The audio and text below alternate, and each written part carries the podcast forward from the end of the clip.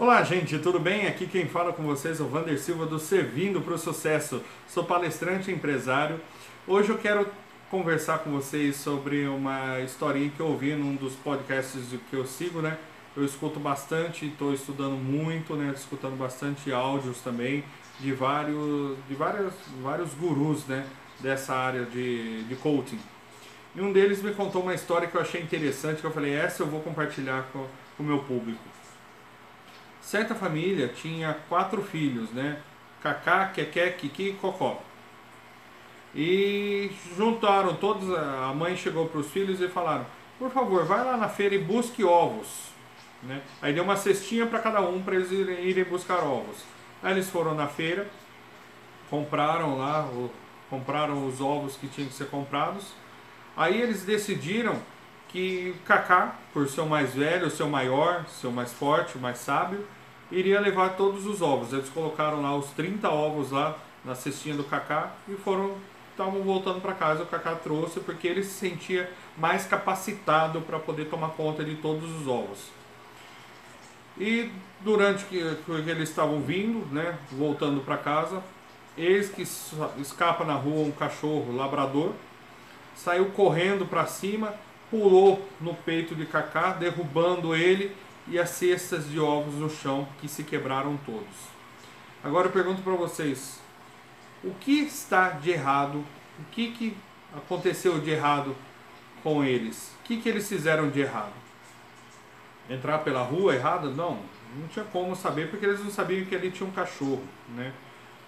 O erro maior deles, na verdade, foi terem colocado todos os ovos na cesta de cacá. Por isso que a mãe deu quatro cestas. Né? Se eles tivessem cada, cada um com um pouquinho, tinha perdido só aquela quantidade do cacau. O restante estariam com seus ovos ali. E o que, que isso eu tiro para o, para o nosso mundo de empreendedorismo? É aquele ditado, não deposite todos os seus ovos na mesma cesta. Então, o que eu quero falar para você? Não dependa só de um, né? não dependa só de um de uma fonte de renda, de um, por exemplo, eu faço vídeos no Facebook, no YouTube e publico também áudio no podcast, né? No SoundCloud e no iTunes também no podcast.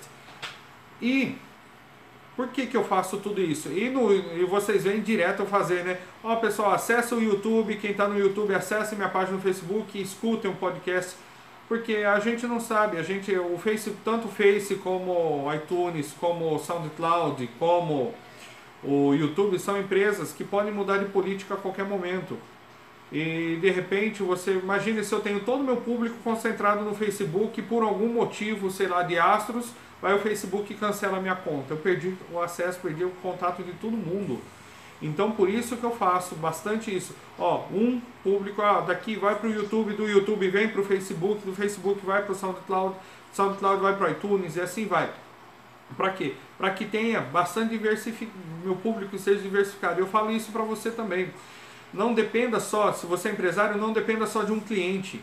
Se você tem só um cliente, esse cliente é o majoritário, o que acontece? O dia que esse cliente cortar o contrato contigo ou passar por alguma dificuldade, e não poder contratar seu serviço, está na roça, meu filho. É verdade, você está na roça, porque aí você não vai conseguir até tu levantar outro cliente, cliente, prospectar tudo, não vai dar tempo de, de sanar.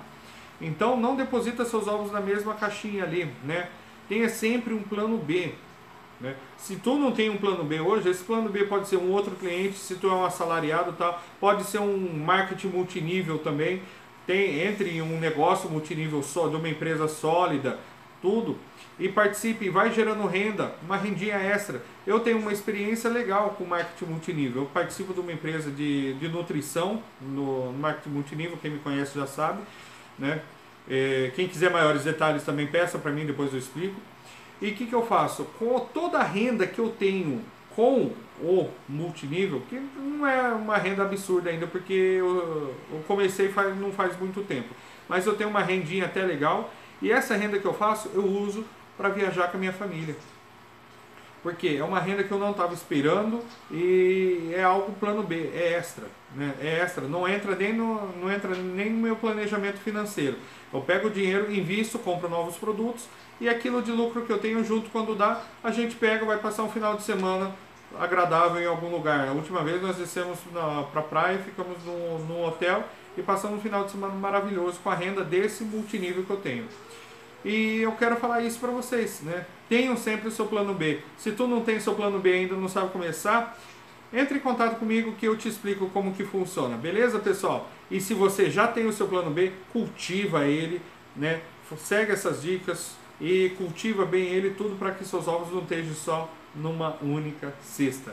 Compartilhe, por favor, essas mensagens, pessoal, que eu falo para vocês todo dia. Sempre está falando, pô, Vanderlei só fala compartilha, compartilha, compartilha. Eu não vou cansar de falar, compartilhe.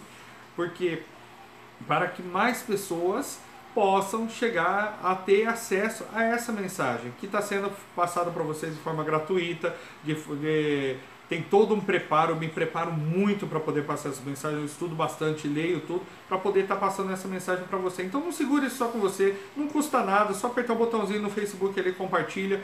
Se você está no YouTube, vai lá e compartilha na, na, sua linha no tempo Facebook. Isso só vai estar tá ajudando as pessoas da sua rede, seus amigos da, que te seguem, que de repente alguém pode estar tá precisando ouvir essa mensagem. E quem está me ouvindo no podcast, muito obrigado pela audiência, tá sensacional, fora de controle, pessoal. Falou, obrigado, tchau, tchau, um abraço.